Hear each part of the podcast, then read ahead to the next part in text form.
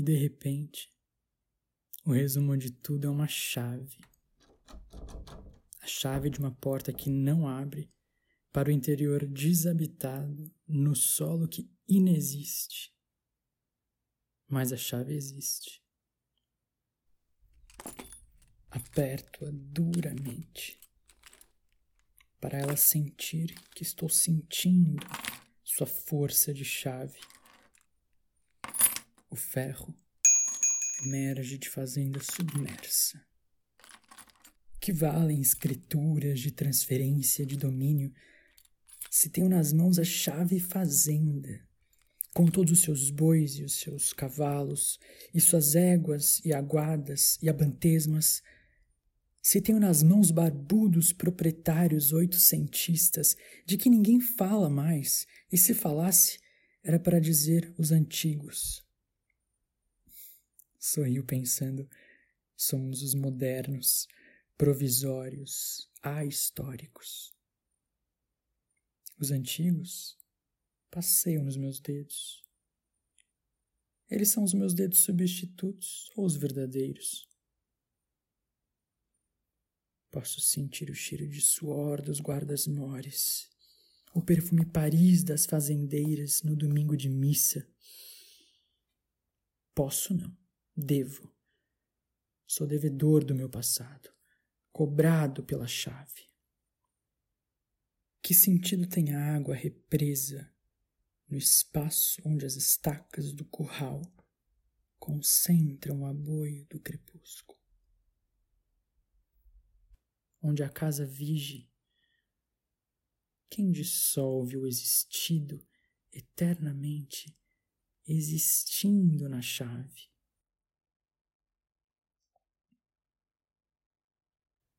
O menor grão de café derrama nesta chave o cafezal. A porta principal, esta é que abre sem fechadura e gesto, abre para o imenso. Vai-me empurrando e revelando o que não sei de mim está nos outros. O serralheiro não sabia o ato de criação como é potente. E na coisa criada se prolonga, ressoante. Escuto a voz da chave, canavial. Uva espremida, berne de bezerro esperança de chuva, flor de milho, grilo, sapo, a madrugada, a carta, a mudez desatada na linguagem que só a terra fala ao fino ouvido. E aperto, aperto-a, e de apertá-la, ela se entranha em mim, corre nas veias. É dentro em nós que as coisas são. Ferro em brasa o ferro de uma chave.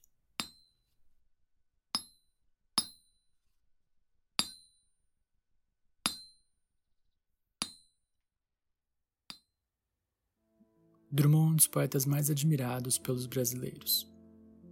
Particularmente, eu levei um tempo para me acostumar ao jeito de ele escrever. Muitos poemas seus são ásperos, duros de ler e ouvir. E, mesmo escritos numa linguagem relativamente simples, vários soam fechado, com um sentido que parece querer ficar escondido, não ser totalmente entendido, quase como se tivesse sido escrito em um código. Por muito tempo eu achei que Drummond era um poeta que eu precisava de mais informações para poder entender a sua poesia. Mas depois de um tempo eu vi que entender, ou melhor, querer entender, é que era o problema. Mas tem muitas formas de entender.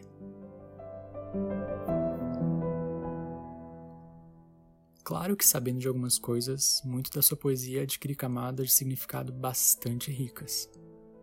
Saber de sua relação com Minas Gerais, por exemplo, da sua história com o socialismo, saber da sua inquietude, desse eu retorcido que aparece nos poemas, desse eu que nasceu gauche deslocado do mundo.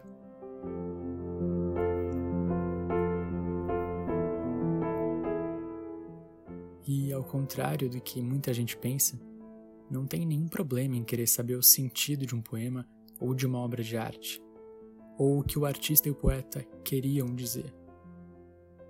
São perguntas legítimas, e muitos poetas e artistas poderiam ser mais compreensivos com esse interesse genuíno das pessoas. O problema é achar que esse é o único sentido que as coisas podem ter.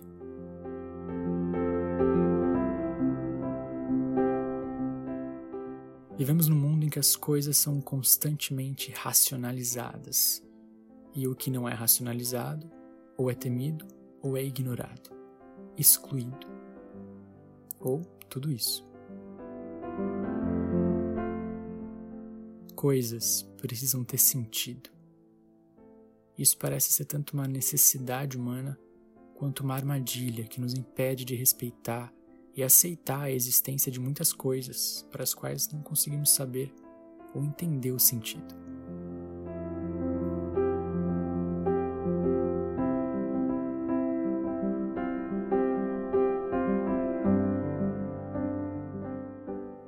Foi justamente essa chave que Drummond me deu, com o perdão do trocadilho. Um caminho para dentro, para reconhecer as ferramentas que nós mesmos carregamos, para poder fruir, experimentar, viver uma obra de arte, uma música, um poema ou o que for. Reconhecer o que carregamos, o que nos forma, o que veio antes de nós e que se torna parte de quem a gente é ao longo do tempo, inclusive desde um tempo que a gente nem viveu. Isso se torna parte dos nossos olhos, das nossas mãos, dos nossos ouvidos, da nossa pele, parte de quem somos no mundo.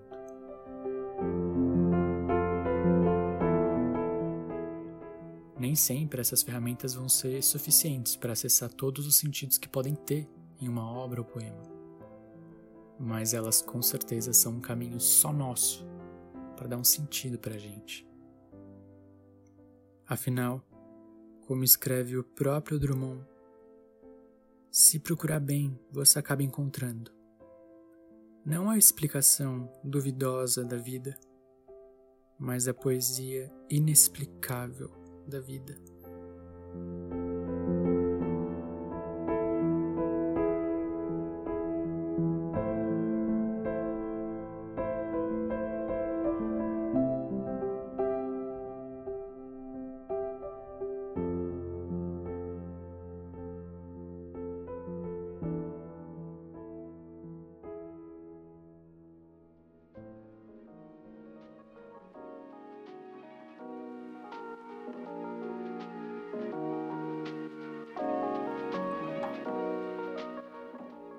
Oi, eu sou o Paulo e esse foi o sexto episódio do Carta Poesia de Bolso para Viajantes Inacabados, um podcast que propõe ideia de poesia de um jeito menos fechado. A cada semana sai um novo episódio em que eu trago material e proponho algumas reflexões pra gente. Hoje, a gente escutou A Chave, do Carlos Drummond de Andrade, publicado no livro Corpo, em 1984. Até semana que vem e bora se perder.